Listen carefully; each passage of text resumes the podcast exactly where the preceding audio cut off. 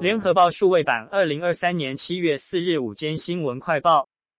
台积电创办人张忠谋今日以重新定义全球化专题演讲期间提到，全球化带来好处，让全球数十亿人与国家社会脱离贫穷，但也带来人与人之间、国与国之间不平等感觉加剧。全球化也使贫富差距扩大。他指出，过往 IBM、GM 的 CEO 收入包含红利，大约是基层的人员的四十倍而已。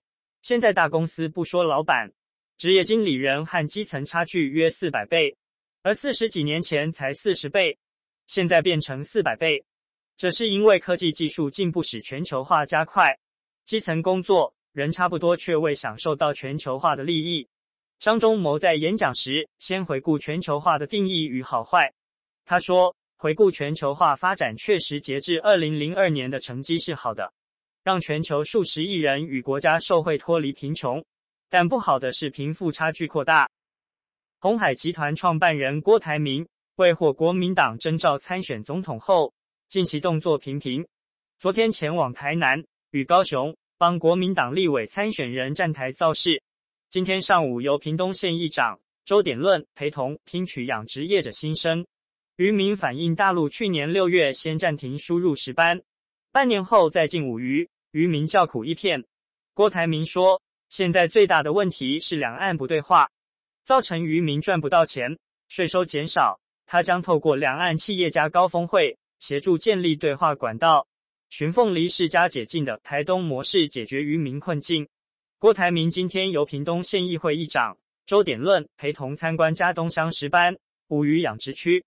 周典论说，屏东县是农渔大县，昨晚两人谈到县内有那些产业面临困境，需要解决。他想到屏东是国内石斑和乌鱼养殖最大产地，过去大陆是最大的外销市场。大陆去年相继暂停石斑和乌鱼输入，冲击产业。今天安排参观佳冬乡养殖区。听收基层渔民心声。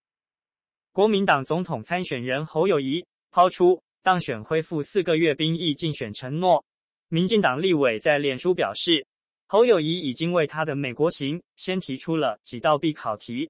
民进党立委罗志正表示，国家安全的三大支柱，侯友谊的立场：政治上接受九二共识，经济上重启服贸谈判，军事上恢复四月一期。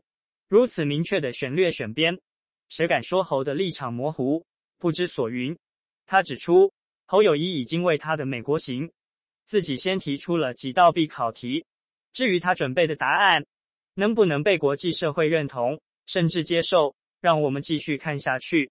民进党立委蔡适应今天表示，国民党主席朱立伦跟国民党立法院党团都支持兵役延长一年。结果侯友宜否决党中央跟党团的决策，侯还称当若他当总统，两岸没有纷争，根本是胡说八道。义务役恢复一年一期，朱立伦跟国民党团都表示支持，还称可以唤起青年爱国意识。现在侯友谊提出，若当选总统，要把义务役一起改回四个月，是否否决国民党中央决策？如果是这样，朱立伦可以引咎辞职。美国财长耶伦 （Janet Yellen） 六日即将访问中国大陆。耶伦此行将与北京当局谈什么，成为观察中美关系的风向标。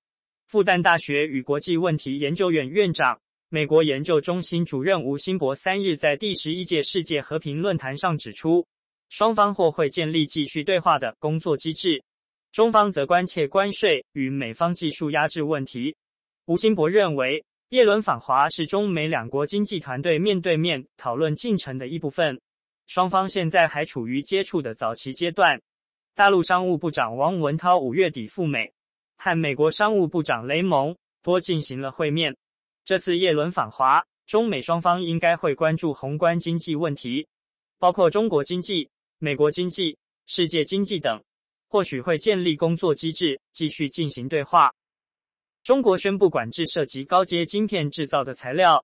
加这，《华尔街日报》分析，中国一方面欲报复美国等国家对晶片制造设备的出口限制，另一借此措施作为与美国谈判的筹码。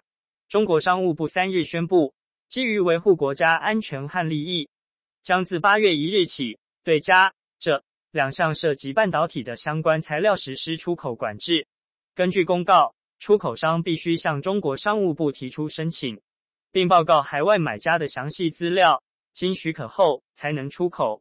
华尔街日报指出，美中在人工智慧、量子计算、清洁能源等领域竞争激烈。美国、荷兰接连祭出晶片制造设备出口限制新规，以打击中国半导体产业。产业内部高阶管理人员认为，中国拟借由限制材料措施作为报复手段。多家媒体报道，在美国国庆日周末假期过后，费城西南部的金赛辛地区 King's Landing 三日晚间八时三十分左右发生大规模枪击案，至少有八人中弹，包括二名青少年，其中四人已宣告死亡，另外四人受伤。警方消息人士表示，枪手已被逮捕。